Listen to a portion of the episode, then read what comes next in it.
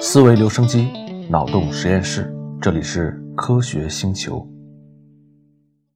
我们在前面几个小节讲了一些关于物质的谜题，包括组成宇宙的最小单元，以及它们该如何运作。可是，即便我们已经理解了身边这些有形的东西，依然有一个隐藏在背景中的谜团尚未解决，那就是空间。仔细想一想，空间到底是什么呢？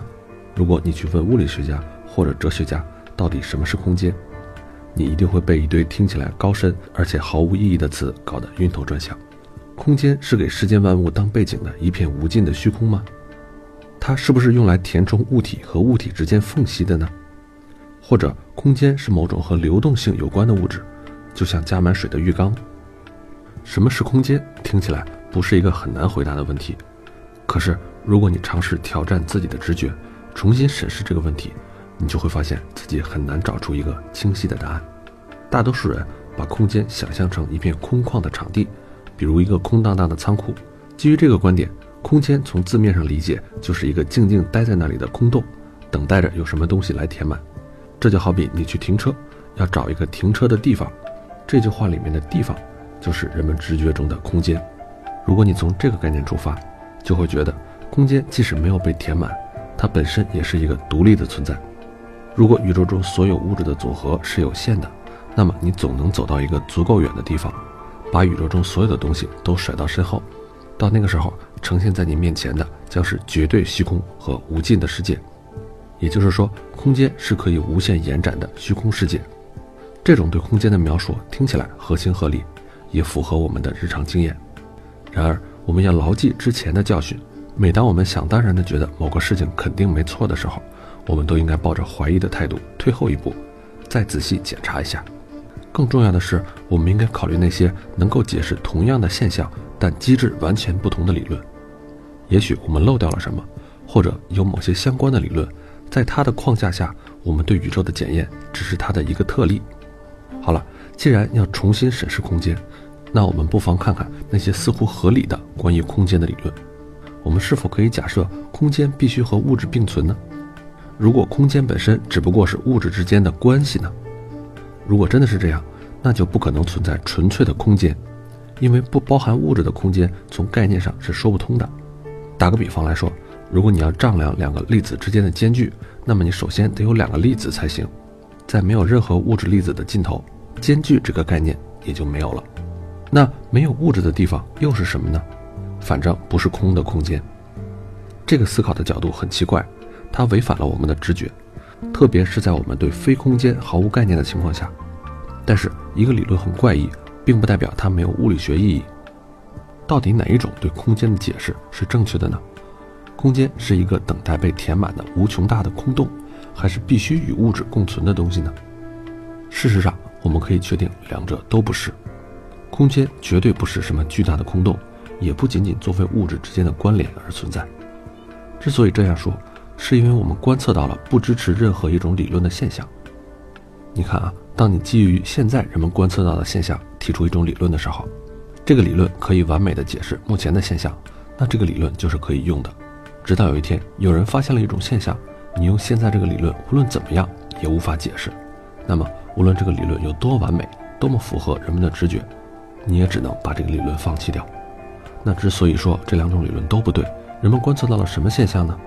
他们发现空间会扭曲、荡漾，也会膨胀，这是什么意思呢？如果空间本身只是一个概念，那它不应该产生弯曲或者膨胀这样的形变，就像它不可能被切碎一样。如果空间是用来给物体定位的尺寸，那我们应该如何测量空间本身的弯曲和膨胀呢？对大多数人来说，空间弯曲这个概念之所以令人费解，是因为一直以来我们都把空间脑补成一块看不见的幕布。你可能会把空间想象成一个剧院的舞台，它的地板和墙壁都是硬木板做成的。这个世界上没有什么力量可以掰弯这样的舞台，因为它是一个抽象的框架，它本身并不是宇宙的一部分，它所包含的部分才是宇宙。很可惜啊，事情并不像人们想象的那样。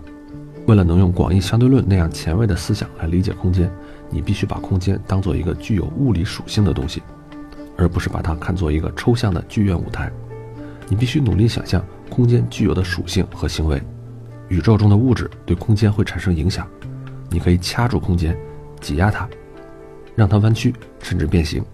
那么，空间是一个具有物理属性的东西，可以荡漾和弯曲。这意味着空间不是一个超级大的空房间，而更像是一大团黏黏糊糊的物体。一般情况下，物体可以在这团粘性物质里畅游移动，就像我们可以在充满空气的房间里走来走去，而不会注意到周围的空气分子。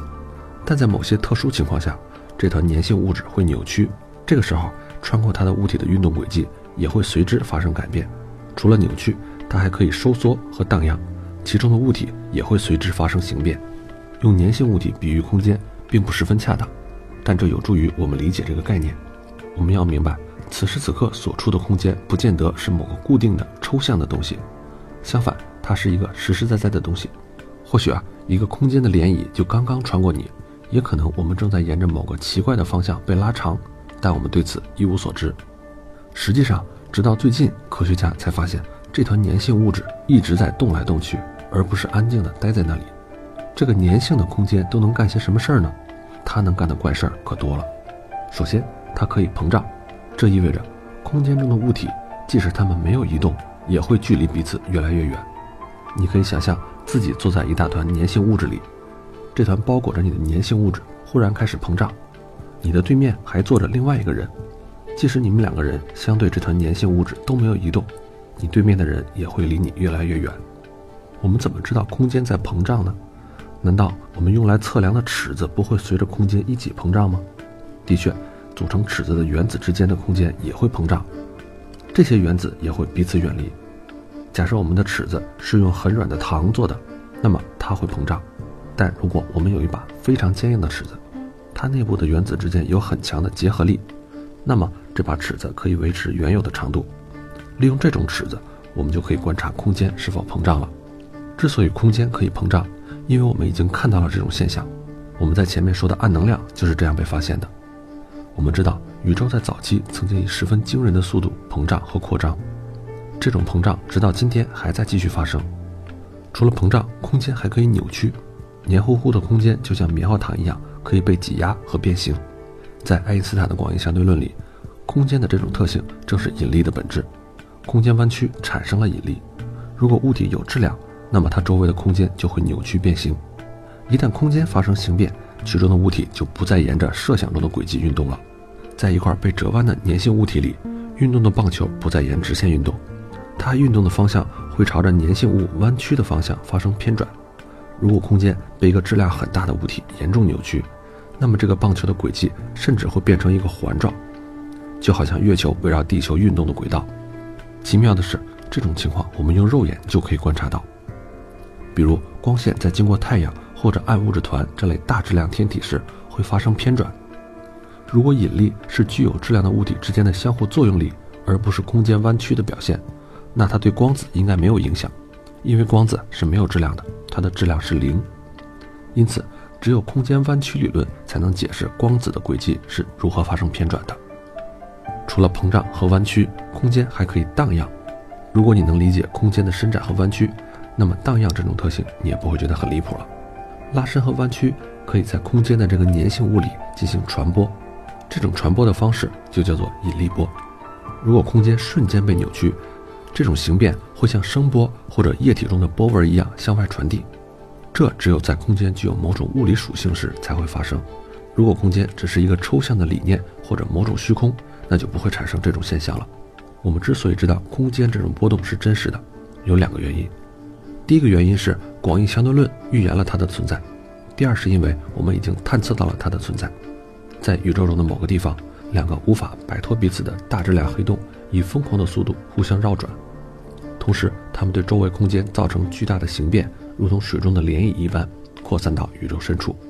借助高灵敏的仪器设备，位于地球上的我们探测到了这些空间的涟漪。你可以把这种涟漪想象成空间反复伸展和收缩产生的波。实际上，当这一涟漪经过某处时，那个地方的空间会沿着某一个方向收缩，同时沿着另一个方向膨胀。空间是一个实实在在的东西，而不仅仅是纯粹的虚空。这个理念听起来挺疯狂的，但它来自我们的实际经验。观测结果明确指出，空间中物体的间距并不是在某种隐形的抽象背景下测出来的值，而是取决于这个空间粘性物的属性。如果你把空间想象成具有某种物理属性和行为的物体，或许我们的确可以理解它的扭曲和拉伸，但这又会带来更多的问题。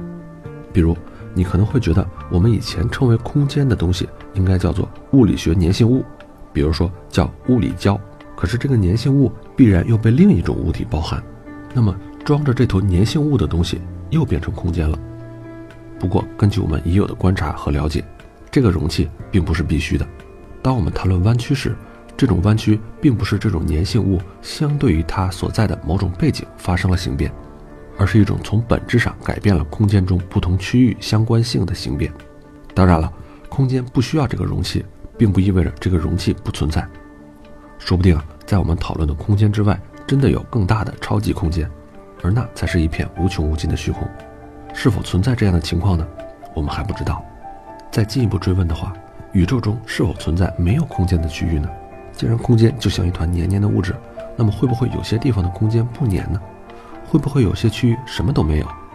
这些目前我们也说不清楚。所有的物理定律都是假设空间存在的。当空间不存在的时候，这些物理定律就没有意义了。事实上，对于空间的这些新认识是人们近期才有的。我们对空间的认知还处于初级阶段，在很多方面，我们依然受困于自己的直觉。在原始人忙着狩猎觅食的时候，这些直觉还是挺有用的。但是空间的本质和我们想象中的样子差别太大了，在理解它的过程中，我们必须摆脱直觉的束缚。我们可以进一步思考：空间到底是平的还是弯的呢？如果是弯的，空间是朝哪个方向弯的呢？一旦你接受了空间可塑这个设定，一些古怪的问题也就不难回答了。如果有质量的物体会扭曲它周围的空间，那空间会不会在整体上有一个曲率呢？换句话说，空间这块粘性物质不是平直的，你知道戳它一下，空间就会扭曲和形变，但那会是什么样的形变呢？它会整体下沉吗？还是会笔直的挺立在那儿？这些问题的答案可能会极大的影响我们对宇宙的看法。举个例子，在一个平坦的空间里，如果你沿着某个方向一直走下去，那你可以无限的走，永远也不会走到头。但是在一个曲率空间里，事情就变得有意思了。如果空间的曲率为正，那么你沿着某个方向一直走下去，结果就是从相反的方向回到起点，这就有点像我们在地球上朝一个方向走，最终会回到你的起点。空间的曲率这个概念不太好理解，因为我们的大脑不擅长去想象这类东西。为什么空间会有曲率呢？我们在日常生活中接触的三维空间看起来挺稳定的呀，空间曲率到底意味着什么呢？下面我们来花一点时间。假装自己是生活在二维空间里的生物，我们所在的世界就像一张薄薄的纸片儿。换句话说，我们只能朝前后或者左右这两个维度的方向移动。假设我们生活的这张纸片是严格意义上的平面，它就被称为平坦空间。如果这张纸片因为某些原因弯折了，那这个空间就是弯曲的。弯折这张纸的方法有两种，一种是让纸上的所有曲线都朝着一个方向弯曲。也就是刚才我们说的曲率为正，另外一种是让这张纸上相互垂直的曲线朝着不同的方向弯曲。你可以理解为所有 x 轴方向的曲线都向下弯曲，而所有 y 轴上的曲线都向上弯曲。最终你得到的形状就有点像一个薯片或者是马鞍。那下面烧脑的部分就来了：如果空间各处都是平坦的，那代表空间的这张纸片就可以向四周无限延展；但如果空间各处都具有正曲率，那它最终只有一种形状，那就是球形。更严谨的说法就是球状体。这样一来，我们生活的空间就变成了一个封闭体，它就好像一个土豆的表面，虽然各处的曲率不尽相同，但是无论你朝哪个方向一直走下去，最终都会回到起点。这个空间一定是封闭的。那我们生活的空间到底是什么样呢？它是平坦的还是有曲率的？这一点科学上目前已经有了结论。空间看上去确实是平坦的，这个误差在百分之零点四以内。科学家们通过两种不同的计算方法得出的结果是，空间的曲率非常接近于零。他们用的是哪两种方法呢？第一种是通过测量三角形的内角之和，这一点我们在学校读书的时候就知道，在一个平坦的空间里，三角形的内角之和是一百八十度，而在一个弯曲的空间里，这个内角之和就不是一百八十度了。科学家们采用的方法是观测早期的宇宙，找到非常遥远的三个点，通过研究不同地点之间的空间关系，测试的结果显示空间是平坦的。这是第一种方法。另外一种方法是基于空间弯曲的根源，也就是宇宙的能量。广义相对论指出啊，宇宙中有一部分特定的能量会决定空间弯曲的朝向。事实上，人们测量到的能量密度恰好使得我们观测范围里的空间不会被弯曲。这里说的不会被弯曲，也就是百分之零点四的误差范围以内。说我们生活的宇宙是一个平坦的空间，这听起来有点平淡无奇，但你仔细想一想，这件事情还真是挺巧合的。你想，既然空间的曲率是由宇宙中物质和能量的多少决定的。那只要物质和能量比现在多一点点，空间就会朝着某个方向弯曲；如果物质和能量比现在少一点点，空间又会朝着另一个方向弯曲。目前宇宙拥有的物质和能量似乎刚好可以在我们所能观测的范围内让空间保持平坦。具体的说，这个能量密度是每立方米五个氢原子这么密。如果每立方米六个氢原子，或者每立方米四个氢原子，那宇宙就是另外一个样子。更奇怪的是。空间的曲率也会反过来影响物质的运动，而物质的多少又会影响空间曲率的大小，这就是一个正反馈效应。也就是说，如果宇宙在早期拥有的物质稍微多一点或者少一点，那今天宇宙中所拥有的能量密度就不会刚好维持一个平坦的空间，它会使空间越来越不平坦。我们现在看到空间是平坦的，这意味着宇宙在早期就非常非常平坦，或者存在其他的机制维持空间的平坦。这一点是空间最神秘的属性。谈到空间的本质，空间曲率并不是唯一困扰我们的难题。一旦你接受了空间不一定是无穷大的空洞，它更可能是无穷大而且具有物理属性的东西这样一个设定，那么你就可以提出与之相关的各种奇怪的问题，比如空间到底有多大？它拥有怎样的形状呢？大小和形状的背后是空间的数量和分布。刚才我们说，既然空间是平坦的。那就意味着它可以无限延伸，对吗？你看，这又符合直觉了。所有符合直觉的东西可不一定是对的。空间可能是平坦且无边界的，也可能是平坦且有边界的。空间甚至可以更奇葩，它可以是平坦而且自循环的。空间怎么会有边界呢？其实啊，平坦的空间也没道理非得是无边无际的。举个例子，生活中看到的盘子，它的表面是一个二维平面，但是它也具有一个平滑连续的边界。根据边界处某些奇异的几何属性，三维空间也可能有边界。更有意思的是，平坦的空间也可以循环，这就有点像我们玩电子游戏，比如说吃豆人，你操纵一个主人公从右面离开了画面，这个主人公会从画面的左侧再次出现。空间也可能有类似的属性，或许它可以通过某种我们尚未知晓的方式自我连接。广义相对论就曾预言虫洞的存在。空间上相距很远的两个地方就可以通过虫洞相连，是否存在某种简单的途径可以让空间的边界全都连接在一起呢？这一点我们就不清楚了。最后，我们再来说说量子空间，就像是像素构成了电视机屏幕，空间是否可能由离散的空间小单元组成呢？还是说空间是无限平滑的，在任意两点之间都存在着无数个点？古代科学家就没有想过，空气是由细小离散的分子组成的。毕竟，空气连绵不断，可以任意充满任意体积的区域，还自带有趣的物理学特性，可以形成风和气候。而现在我们知道，关于空气的一切，比如说夏日微微拂面的凉风，还有呼吸顺畅的感觉，实际上都是由数十亿空气分子综合运动的结果。这些特性并不是单个空气分子本身的一种属性。关于空间也是这样，平滑空间的理论听起来可能更靠谱。这是因为我们尝试在空间中滑行，这个过程既轻松又连贯。没有人会像电子游戏里的角色那样抽筋似的从一个像素点蹦到另一个像素点，对吧？不过，我们真的能肯定吗？基于我们目前对宇宙的了解，无限平滑的宇宙反倒更令人惊讶。这是因为我们现在知道，除了空间以外，所有的东西都可以量子化，而且量子物理学认为存在一个量化的最小尺度，这个最小尺度大约是十的负三十五次方米。它被称为普朗克长度。从量子力学的角度看，空间应该也是可以量化的。不过还是那句话，我们不清楚到底是不是这样。如果空间是可以量化的，那我们在空间里移动的时候，实际上是从一堆微小单元组成的区域蹦到了另一堆微小单元组成的区域。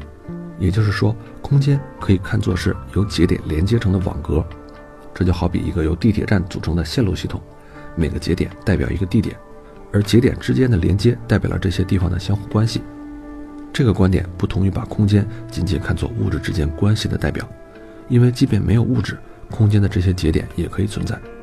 这就很有意思了，因为即便没有物质，空间的这些节点也可以存在，它们就是那样独立的存在着。在这种情况下，我们所说的空间其实是这些节点之间的关系，而宇宙中所有的粒子本质上只是空间的属性，而不是组成空间的元素。比如，所有的物质都可能是空间节点的某种振动模式。这个听上去又有点荒唐了，其实还真不是。目前的粒子理论也是基于空间中无处不在的量子场。什么是场呢？就是空间中各处都有一个相关的数，或者一个相关的值。在粒子理论中，粒子就是场的激发态。我们刚才所说的空间可以量化的理论和这种观点差不多。物理学家其实很喜欢这种脑洞大开的思路。看起来很基础的东西，比如空间，它的原理竟然比人们想的更加深奥，甚至有些人猜测节点之间的关系源于粒子间的量子纠缠。不过这在目前也只是单纯的猜想了。这一节最后给你总结一下，迄今为止关于空间的未解之谜包括下面这么几个：第一，空间是个实实在在的东西，可它究竟是什么呢？第二，我们已知的空间就是全部了吗？在它之外是否存在某种更大的空间呢？第三。宇宙中是否存在没有空间的区域呢？第四，空间为什么恰好这么平坦呢？第五，空间是可以量化的吗？我们最终的问题是，空间到底是用来做什么的呢？也许啊，空间就和空气一样，可以拥有不同的物态，在极端的条件下，它可能会变成让人意想不到的模样。这就像空气有液态、气态、固态这些不同的形式一样，我们熟悉的。喜爱的、占用的空间所呈现的样子，也许只是众多形态中罕见的一种，而在宇宙中其他地方还存在着其他形态的空间，等着我们研究和掌控。想要回答这个问题，我们可以利用的最奇妙的工具就是质量和能量扭曲空间的特性。